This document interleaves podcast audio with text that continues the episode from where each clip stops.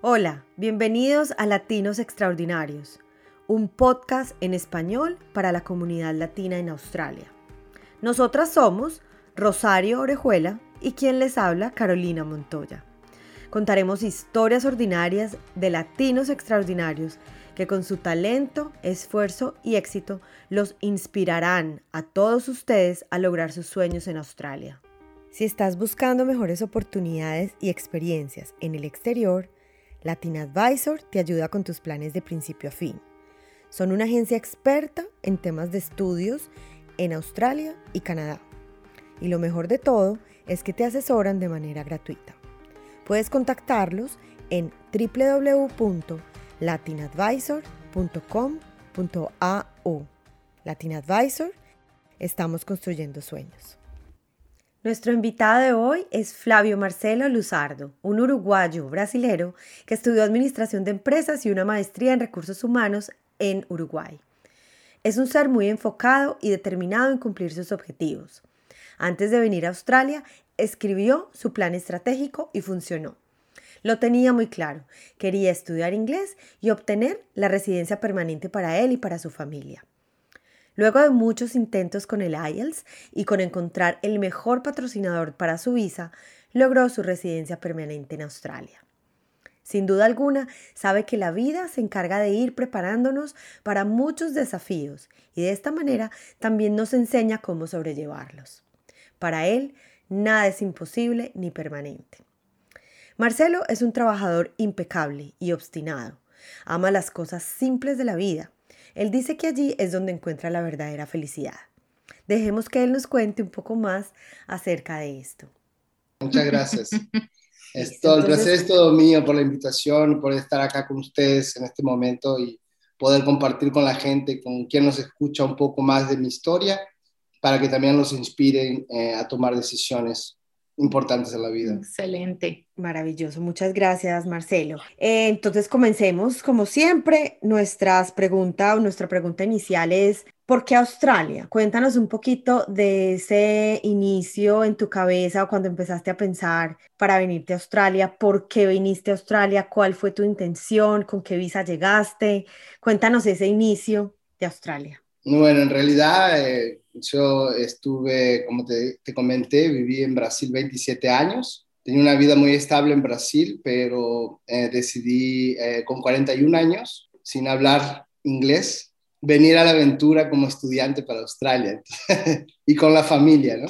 que es más un componente exactamente. Entonces vine con la visa de estudiante en el 2016, en el 27 de marzo del 2016 llegué a Sydney y vine a estudiar inglés y una maestría, que en realidad en mi cabeza yo ya tenía un plan estratégico que buscaría la, residencia. En mi cabeza estaba buscaría la residencia a través del sponsor. Yo tenía mucha experiencia profesional, no hablaba nada de inglés, pero digo, mi experiencia profesional, el, el portugués, el español que hablo fluente, me deben ayudar. Entonces hice un plan estratégico de 40 empresas que podrían interesarse por mi perfil y salí a visitarlas mismo sin hablar inglés, haciendo muecas y escribiendo en los papeles. Por eso digo, recibí 45 nos. No, no, no, no, pero un día llega el sí. Y ahí tuve la oportunidad de empezar a trabajar un mes y medio que estaba en Sydney en una oficina, en una agencia de, intercambios para estudiantes internacionales, donde les abrí el mercado brasilero latino a, ellos y empecé a trabajar con ellos y en seis meses conseguí la sponsor. Wow. en realidad, eh, sí, en realidad fue, fue mucho, mucho foco, eh, mucha eh, resiliencia, porque realmente tomar una decisión de salir de tu país, de tu patria, de tus amigos, de tu familia. Y cuando llegamos, no fue solo allá en Fortaleza, donde yo vivía en Brasil, es una ciudad muy de playa, ¿no? Entonces la gente te pregunta cuando vas a andar de buggy en la arena, dice, ¿vos querés este viaje con, eh, eh, con eh, aventura o sin aventura? No, con aventura. Entonces te van más rápido. Bueno, yo para mí que me preguntaron cuando vine a Australia, yo no me di cuenta, pero me preguntaron, ¿tú quieres el viaje con aventura o sin aventura? Con aventura. Llegamos en tres meses, tenía un relacionamiento de 10 años con mi esposa, no podía embarazar y en tres meses se quedó embarazada en Australia, como estudiantes. Oh, wow. exactamente, para, para poner un poquito más de, aventura en la historia, ¿no? Era con toda, con, toda completamente. con toda la aventura y lo más, y, tuvo un problema de salud, preeclampsia, que es cuando la nena no se puede alimentar en, en la barriga de la mamá y ella sufre peligro de muerte y la nena también. Tuvieron que inducir el parto Imagínate, dos ciegos. Era un ciego guiando a otro ciego que no hablábamos inglés, no tendríamos nada lo que los doctores nos decían. Internados en un hospital por tres semanas y vino Chloe, nuestra hija maravillosa, que fue algo que Dios nos mandó para esta tierra maravillosa que es Australia. Y, y no te digo más que la cuenta del hospital, no nos quisieron pagar el seguro porque hacía menos de un año. Eso es importante para los estudiantes que piensan en venir, cuidado porque el seguro es un año para embarazo y la cuenta fue 48 mil dólares apenas. Entonces, son los desafíos que después este, uno, uno enfrenta y, se da cuenta que uno es capaz de superar cualquier cosa. Y gracias a la ayuda de, de personas que me ayudaron a discutir con el plan de salud, finalmente el plan de salud pagó, porque había una cláusula que era emergencia y emergencia no podían negar la policy. Entonces, eh, como ya te digo, esta historia es con alegría, con aventuras, ¿no? Con muchas aventuras. Entonces decidí Australia primero por la calidad de vida, segundo porque era muy similar a Brasil, el clima, la gente. Eh, mi esposa no quería irse para Canadá porque era muy frío, muy frío. No queríamos ir a Estados Unidos porque ya tuvimos varias experiencias. Yo trabajaba en Brasil con una compañía americana eh, y sabíamos que ya había muchos problemas y mucho capitalismo, entonces queríamos algo diferente. Y, yo le decía hasta Rosario cuando hablamos previamente que la vida, eh, yo pienso que en la vida todo hay un porqué. Yo conocí a un señor uh, muchos años atrás, no pensaba nunca en emigrar, porque yo estaba muy bien en Brasil. Y ese señor, por un caso, era uruguayo, nos hicimos amigos en la Copa del Mundo cuando fue en Brasil en 2013 2013 la Copa del Mundo y la Copa de Confederaciones. Y ese señor tenía una hija que es mi agente de migración y vivía en Sydney.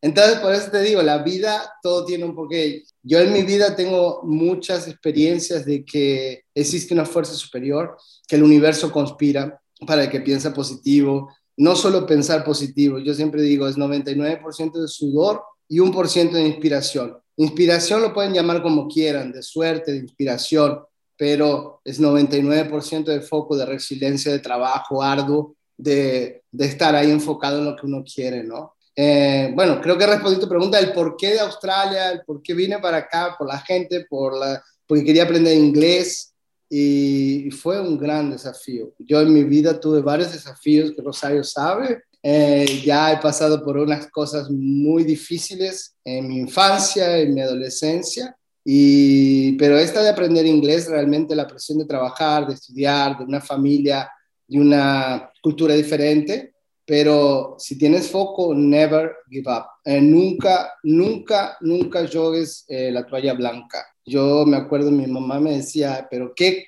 cagada, yo perdona la palabra, pero ¿qué has hecho? ¿Por qué te vendiste todo y te fuiste para, para Australia? Sos loco, tenía... Eh, pero yo dentro de mí llegaba momentos en mi vida que pensaba en realmente largar todo y volver, pero respiraba hondo y enfocaba en mis objetivos. Entonces, siempre que tú estás eh, a punto de largar todo, recuerda, si tienes un sueño que es más grande que los desafíos, jamás give up. Nunca give up. Siempre adelante, con fuerza y con optimismo. Esa es belleza. mi lema. Sí. No, totalmente de acuerdo. Marcelo, yo creo que dentro de todo lo que nos cuentas, obviamente tuviste muchos desafíos en aprender inglés, en conseguir esa ese, ese trabajo fuera de, pero tuviste un plan, ¿no? Hiciste como ese plan que fue lo que yo creo que te, te enfocó para poder salir adelante con tu proyecto de vida y con tu familia y con todo lo que estabas haciendo. Entonces, yo siento que es súper importante tener la meta clara y enfocarse. Exacto, y, y en el medio de la caminada, después de un año de sponsor, me mudaron para Melbourne. Yo vine para abrir la agencia y después tuve la sorpresa de, otros desafíos que no cumplieron con algunas cosas que habíamos quedado y tuve que cambiar de empresa, cambiar totalmente de empresa y, y la sponsor es así, la sponsor es, en la época que yo hice la sponsor son dos años que tienes que trabajar en la misma empresa para poder aplicar a la residencia en Australia, ¿no? Y me acuerdo que justo eh, después de un año casi trabajando para este señor, mm, no fue serio y yo tuve que, me vi solo de nuevo con mi familia. Yo había gastado un dinero para abrir la agencia acá en Melbourne y tuve que buscar nuevas oportunidades. Tenía 28 días para salir. Entonces imagínate, no tenía más, eh, no tenía más de sponsor, no tenía más sueldo. Estábamos en Melbourne con una niña chica y 28 días porque me habían mandado la carta de renuncia. Entonces, ahí yo digo, ahí es que uno tiene que tener mindset y fui cuando consulté varias opciones, abrí mi boca en el mercado, todo el mundo me conocía y me empezaron a llegar propuestas para trabajar en Brisbane, para trabajar en Melbourne, en Sydney y bueno, y ahí un ángel que también surgió en mi vida que fue eh, María, que me ayudó con el proceso de mi visa, porque todos decían que tenía que aplicar una nueva visa. Todo eso es importante también. Nunca, nunca eh, acepten la primera opinión. Hagan tres, cuatro opiniones de gente que realmente está capacitada. Y ella me dijo, no, tú solo tienes que encontrar una empresa que te dé la nominación y ahí ves eh, tu sponsor, estás dos años y aplicas a la residencia. Y así lo hice. Yo conseguí cuatro empresas disponibles a darme la nominación y ahí me dieron la nominación en el colegio que estoy hoy ya hace tres años que trabajo para ellos. Y, bueno, en el agosto del año pasado conseguí la residencia permanente en Australia. Felicitaciones. Eh, muchas gracias. Y como le decía Rosario, varios desafíos, gente. Ustedes no se imaginan lo que es para un hombre de 41 años que nunca habló inglés hacer IELTS. Hice IELTS seis, cinco veces y no conseguía llegar al score. Me acuerdo que... Yo quiero que me cuentes un poquito o que nos cuentes un poquito bueno, ¿cómo fue eso? Está bien. Llegaste con cero inglés, con una bebé en camino, con una familia que sostener. ¿Cómo hiciste para hacer, como decías, las muecas, para hablar con las personas, para conseguirte una entrevista, para escribir lo que necesitabas decir? ¿Cómo fue ese proceso? Obviamente son desafíos maravillosos que han llevado a donde, a donde estás hoy, pero cuéntanos o cuenta un poquito ese proceso porque, porque muchas personas lo han hecho. Obviamente nosotros tenemos en Australia muchos jóvenes, pero también hay de todas las edades, nosotros también, yo lo digo por mí, yo también llegué en una edad vieja y, y, con un nivel inglés diferente, pero igual, ¿cómo hiciste? No pero ¿cómo hiciste? Cuéntanos, cuéntanos de eso, devuélvete un poquito y cuéntanos de eso y cómo, y cómo te diste cuenta que ya sabías inglés o por lo menos como ese mm. proceso durante, durante... Yo, en realidad, ese proceso fue algo que también exige bastante concentración. Pues me acuerdo, yo iba a las entrevistas, yo traducía todo en traductores y, y ensayaba como teatro para poder explicarles un poco de mí en inglés. Entonces yo no tenía el inglés, pero les decía, I was born in Uruguay, I lived in Brazil for 27 years, I worked in business. But, y iba entrenando eso y pues me ponía eso en la cabeza llegaba y les hablaba, les traba, hasta que en una de esas entrevistas mucha gente también hablaba portugués, mucha gente hablaba español. Eso me ayudaba a superar los desafíos. Entonces, esa empresa que era australiana que me dio la oportunidad, tuve la suerte que el, el gerente, el jefe, hablaba español. Entonces, y él tenía interés en el mercado brasilero. Entonces, eh, fue cuando me dio la oportunidad y básicamente en seis meses conseguí un número muy grande de estudiantes que le hicimos el proceso y fue bien sucedido y esa era una de las condiciones para que me diera la sponsor. Yo del primer día siempre fui claro y siempre les dije que mi gol era la sponsor, que me dijera lo que él quería para darme la sponsor. Entonces, tienes que en la vida ser muy claro. Y si la gente no es clara, tienes que salir y buscar otra oportunidad. Yo cuando llegó el momento y le dije que quería a la esposa, él me dijo, bueno, tienes que conseguir esto. Le conseguí esto, me dijo, no, tienes que conseguir esto más. Le conseguí esto más y en diciembre me dijo, no, tienes que conseguir esto más. Yo le dije, muchas gracias, me estoy yendo, le mandé un correo, me voy para otra empresa porque yo no tengo tiempo a perder. Fue cuando él volvió atrás y me dio el sponsor.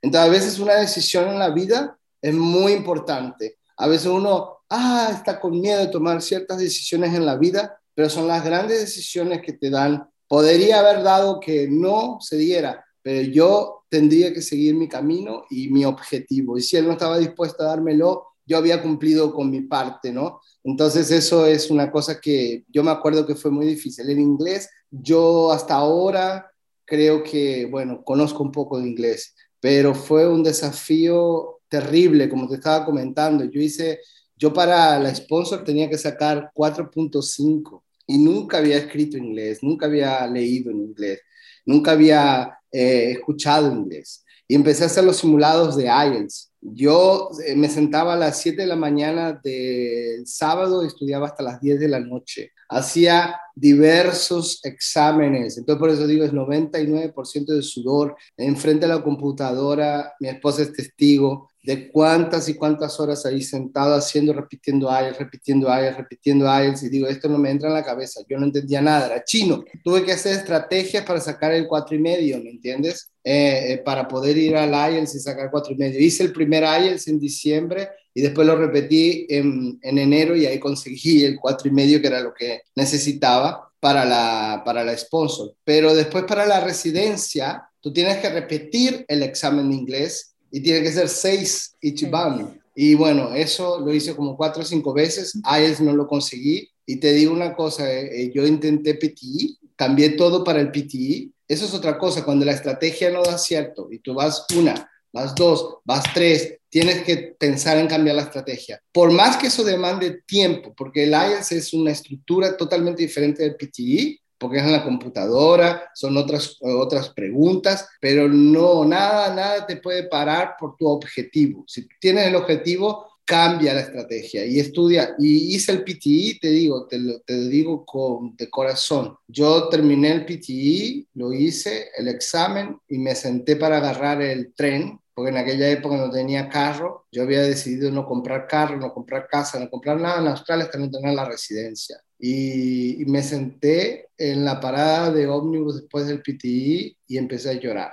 A llorar como un niño, porque era una energía tan fuerte de, de, tantas veces que había intentado y yo decía, ah, mi Dios o mi fuerza espiritual, aquí estoy de corazón abierto, hice lo mejor. Entonces, si en la vida tú buscas hacer siempre lo mejor, las puertas se te abren. Eh, eso es me acuerdo cuando recibí la noticia que había pasado un PTI de primera, que había conseguido el tal de Six Ichiban. Oh, fue una alegría enorme. Y ahí la aplicación a la visa, todo tiene que ser con emoción. La aplicación de la visa la hice en marzo del 2020, antes de la pandemia. Y entonces, exacto, pues yo ya veía que se venía una pandemia, digo, no tengo que aplicar, tengo que aplicar, tengo que aplicar todos los días hablando con la empresa, pues no se imagina la cantidad de papeles que son por la empresa y por mí. Me investigaron todo, la parte policial, a dónde viví, los últimos 10 años, te investigan todo, todo. Y el día 21, creo, 22 de marzo aplicamos. Y ahí vino todo lo de la pandemia, del lockdown. Y en agosto, cuatro meses después, me aprobaron la permanent resident. ¡Wow!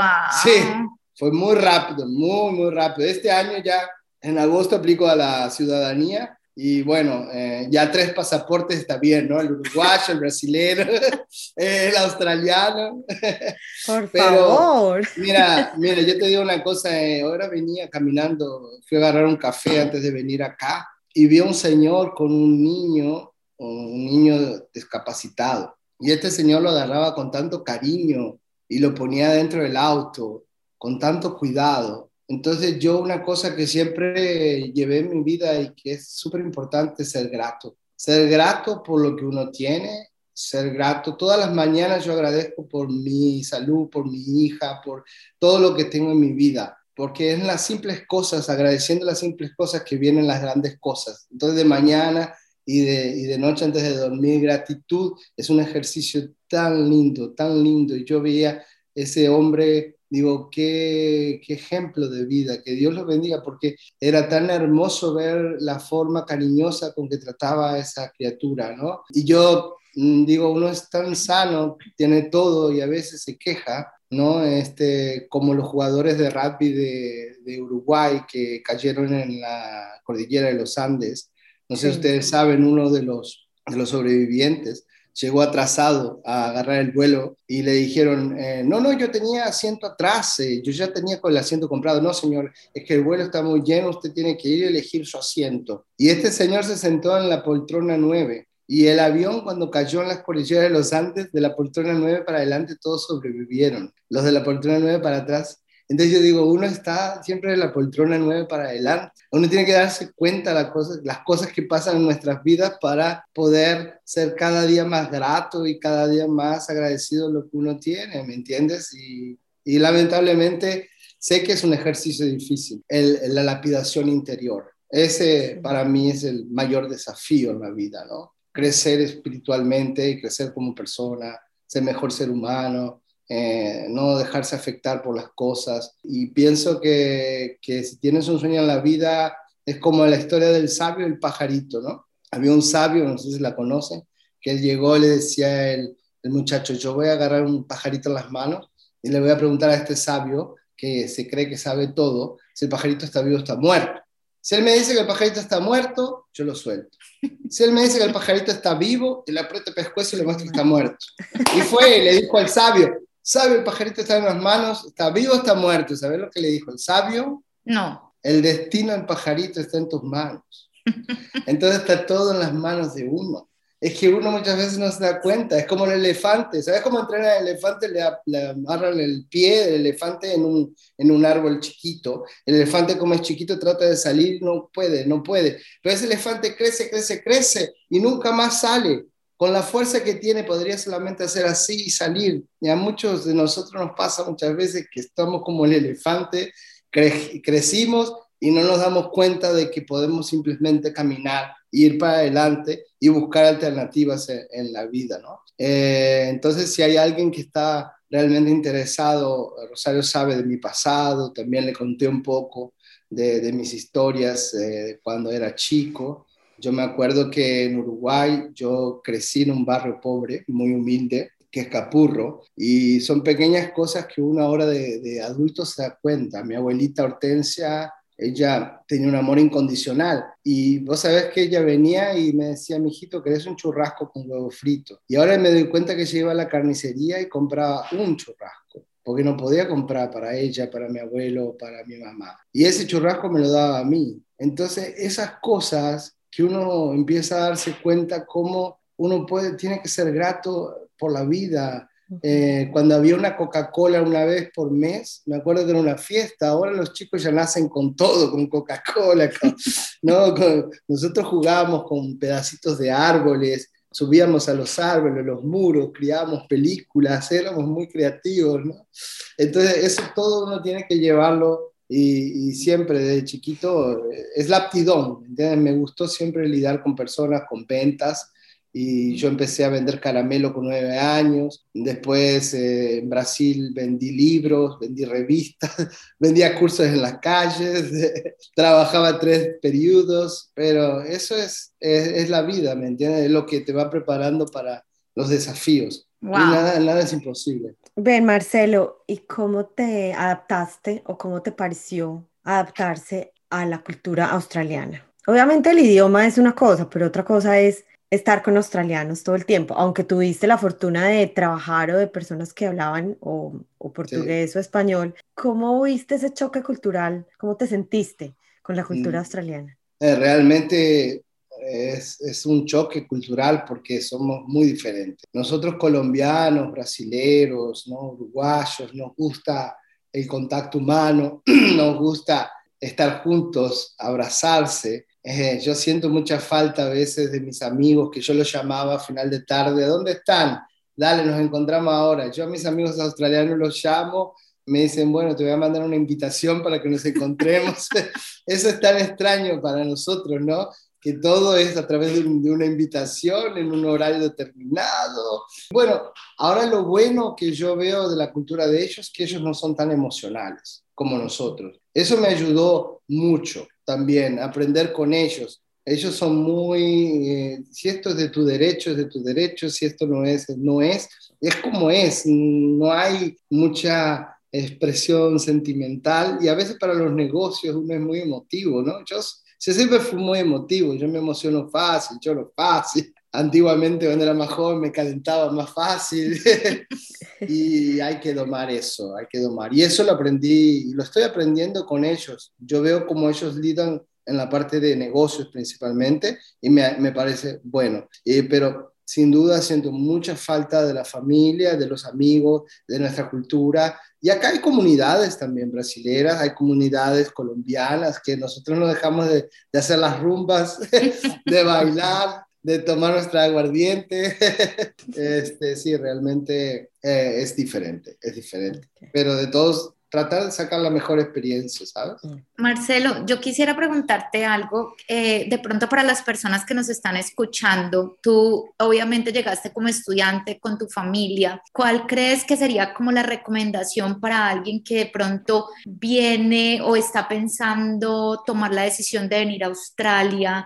Digamos, desde tu experiencia, ¿qué les recomendarías tú a estas personas? Bueno, yo primero les recomendaría que se informaran más que yo me informé, en el sentido de, yo cuando vine a Australia no tenía ningún tipo de contacto, no sé por qué, no me contacté con ningún grupo de Facebook, vine ya confiado y bueno, eso es una, una cosa importante, conectarse con los grupos de comunidades brasileras, eh, colombianas que están acá, Segundo, tener una asesoría muy seria, con gente seria, que realmente te va a orientar dentro de tu objetivo. Entonces, eh, si tú tienes el objetivo de venir a aprender inglés y volverte a tu país, muy bueno, te van a orientar para seguir ese. Pero si tienes el objetivo de venir y seguir un camino como el mío, es muy importante, principalmente si vienes con familia, que tengas una reserva financiera, porque eso te va a dar una cierta tranquilidad eh, a pesar que cuando uno viene el real es 4 por 1, ¿no? Entonces lo que gastas, eh, eh, economizas 4 en Brasil, acá lo gastas en un toque. Entonces esa es otra cosa importante. Y segundo, hacer un, plan estratégico de, realmente, ¿sabes? Análisis SWOT, como hacen en las empresas, cuáles mis puntos eh, mis puntos fuertes, cuáles son mis fraquezas, a dónde debilidades. tengo debilidades y cuáles son mis oportunidades con esos puntos fuertes eh, y ahí trabajar eso. Entonces yo hice ese análisis SWOT y puse todos los puntos fuertes, hablar en español, hablar portugués y, y hice ese plan estratégico. ¿Qué empresas podrían se interesar por ese perfil? Y ahí fue a través de ahí que conseguí vincularme. Un objetivo muy claro tienes que tener. Yo tenía muy claro que nada me podía desviar del sponsor. nada me podía desviar. A pesar que tenía el plan B y el plan C.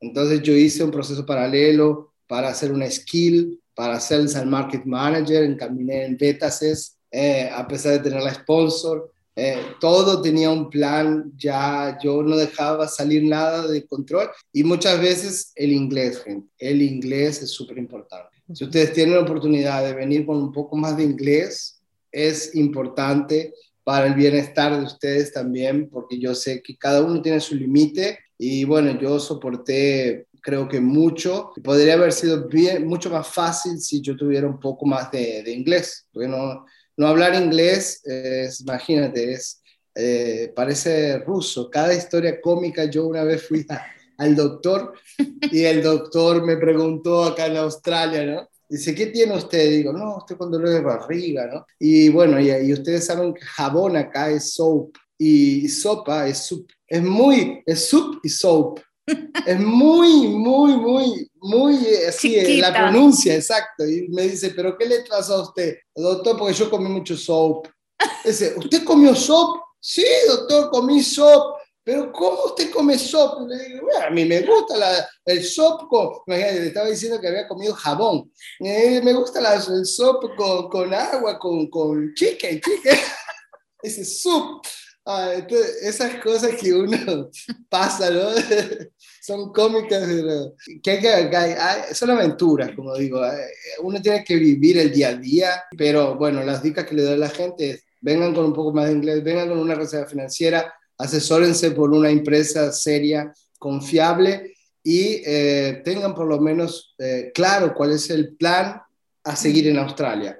Y si ustedes tienen claro el plan, y otra cosa, todo el mundo quiere la residencia, quien viene muchas veces quiere la residencia, o todo el mundo quiere determinados puestos, o todo el mundo quiere ser millonario, billonario, pero hay una cosa importante, ¿estás dispuesto a pagar el precio? Eso es lo más importante. Tienes que poner en la balanza si estás dispuesto a pagar el precio. Si estás dispuesto a pagar el precio, nada te va a frenar. Y bueno, y hay diferentes perfiles. Hay gente que le gusta venir, estudiar y volverse. Entonces, eh, está bien, está súper bien porque tienen eh, ya un vínculo en su país. Yo vine muy claro, yo salgo de Brasil, vendí todo y me vine para Australia. Podría haber dado, exacto, podría haber dado todo, mm, pero bueno, ya. No había reversa, como dice. Yo llegué, miedo es natural del ser humano. Yo muchas veces llegué a tener ese miedo porque cuando uno falla una, falla dos, falla tres, falla cuatro. Pero es... Eh,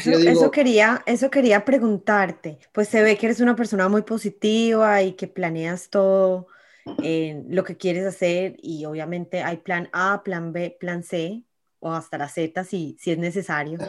Pero ¿cómo haces para mantenerte, o sea, hubo momentos duros y hubo momentos como el que contaste hace un rato en el que te sentaste a llorar después de esa energía y de ese esfuerzo que le pusiste para el examen y para todo ese proceso. ¿Cómo haces para mantenerte cuerdo? Es la palabra. ¿Cómo haces para mantenerte tranquilo a pesar del esfuerzo, a pesar de los 45 nos que recibiste? O sea, ¿cómo hacías para enfocarte y decir, yo solo tengo un, un objetivo, ese es mi objetivo y cómo hacías para que lo que llegaba de alguna manera es un aprendizaje, no te afectara tanto? ¿Cómo hiciste? No, en realidad todo me afectaba, me afectaba mucho, mucho. En realidad no puedo decir que no me afectaba porque sufrí eh, bastante, pero yo pienso que lo más importante es la forma como interpretas las cosas que pasan. Si tú interpretas eso como un fracaso y, y te dices a ti mismo que no eres capaz, no vas a conseguirlo. Pero si interpretas eso como una forma de haber aprendido un poco más de inglés. Entonces yo decía, cada examen que yo fallo, aprendí un poco más de inglés. Pues voy a tener que estudiar más. Entonces yo miraba por ese lado, ¿no? Y como le dije anteriormente, si tu sueño es más grande que los desafíos, nada te frena. Yo tenía plan A y plan B capaz, pero no tenía el plan de volver. Nada me iba a hacer volver. Entonces, si yo tendría que estudiar 50 días sin salir de la silla hasta conseguir el examen, lo, iría, lo iba a hacer. ¿Me entiendes? Estaba dispuesto a pagar el precio. Por eso digo, estar dispuesto a pagar, el precio es muy importante. Y, eso de, la falla, de, de no dar cierto, eh, es como eh, la persona que consigue llegar a algo, inventa algo, pero ¿cuántas veces no dio cierto? ¿Cuántas veces, pero fueron aproximando a la persona a su objetivo, fueron aproximando a las personas a su objetivo. Entonces, la experiencia de eso que yo tiro es, no demoren cinco de IELTS como yo, traten de en el segundo, en el tercero, si el IELTS no les funciona, vayan para PTI. Si el PTI no les funciona, vayan para otro examen. Pero no, no se queden ahí entrabados, porque yo demoré mucho, demoré cinco eh, IELTS para recién intentar el PTI, lo saqué de primera. Entonces, eso es otro consejo importante, ¿no? Tratar de cambiar la, la, la, estrategia antes de que eso pase, ¿no? De, cambiar la estrategia. Bueno, básicamente sería eso, ¿no?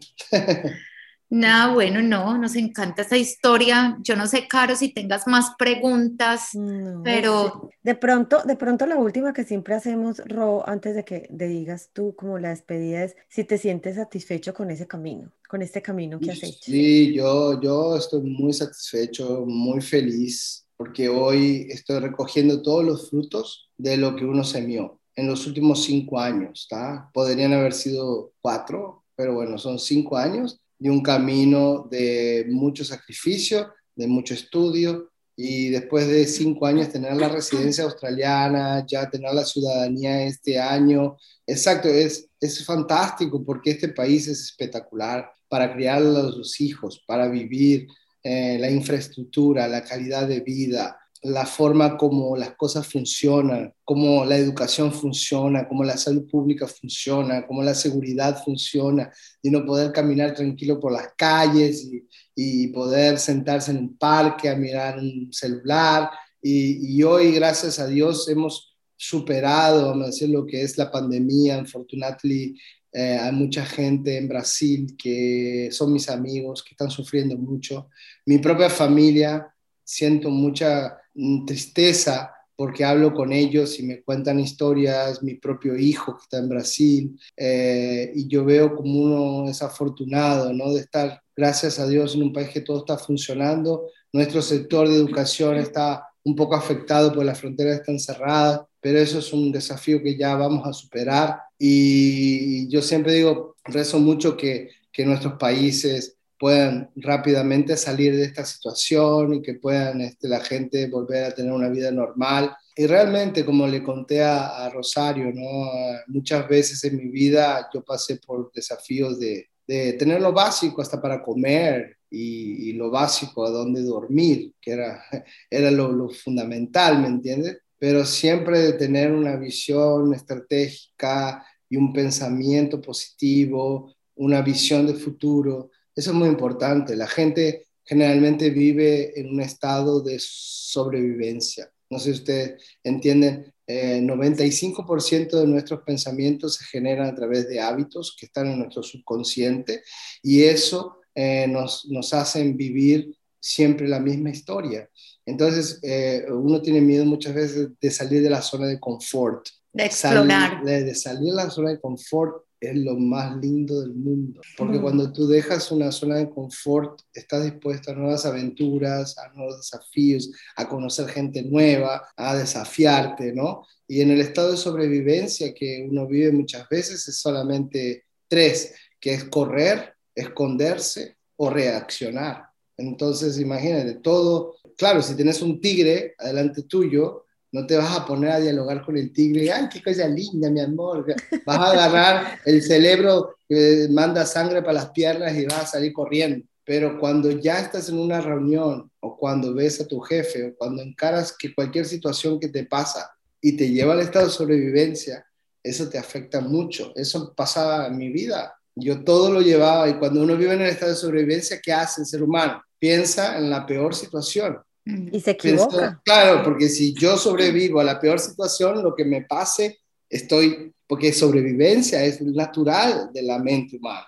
Entonces, buscar, eh, eh, instruirse, leer esos, leer buenos libros, ¿da? Es importante también para tener ese mindset. Yo, yo pienso que hacía neurolingüística o capaz que en mi vida sin saberlo, porque eh, siempre tuve ese pensamiento mismo en, Capurro, en mi barrio pobre, humilde. Yo decía esto, no, yo, yo, yo pensaba en otras cosas, ¿no? Siempre pensé... En grande. En grande, sí, en mm. grande, y, siempre tuve esa, esa, ese ímpetu, ¿me entiendes? No, excelente. Marcelo, yo creo que Caro y yo Estamos muy felices de tenerte hoy en el podcast. La verdad, pensamos, por eso te quisimos invitar. Eh, Muchas gracias. Eres un latino extraordinario, eres una persona de admirar. La verdad, tengo mucha admiración por ti, por todo tu proceso. Conozco, obviamente, como lo has dicho en varias ocasiones, todo tu proceso en Australia, de antes de venir a Australia y, lo, y obviamente el venir con familia, que es aún mucho más, más digamos, difícil. Estamos muy felices de tenerte hoy. Esta entrevista nos encanta que hayas contado tu historia brevemente porque tenés más chocoaventuras, como dices tú. Eh, gracias de verdad, muy complacidas de tenerte y bueno, no, felices y mucha suerte, pues obviamente con de aquí en adelante con esa ciudadanía, que te la goces. Ah, con certeza, ya, ya me la estoy gozando. Total, muchas gracias por compartir con nosotros, Marcelo. Bueno, muchas gracias a ustedes por tiempo y por invitarme. Un mensaje para todos que están escuchando que realmente piensen que lo más importante en la vida es seguir tus sueños, tus objetivos y mucha acción, mucha acción. No solo pensar positivo, acción. Ay, bueno, gracias. Chao.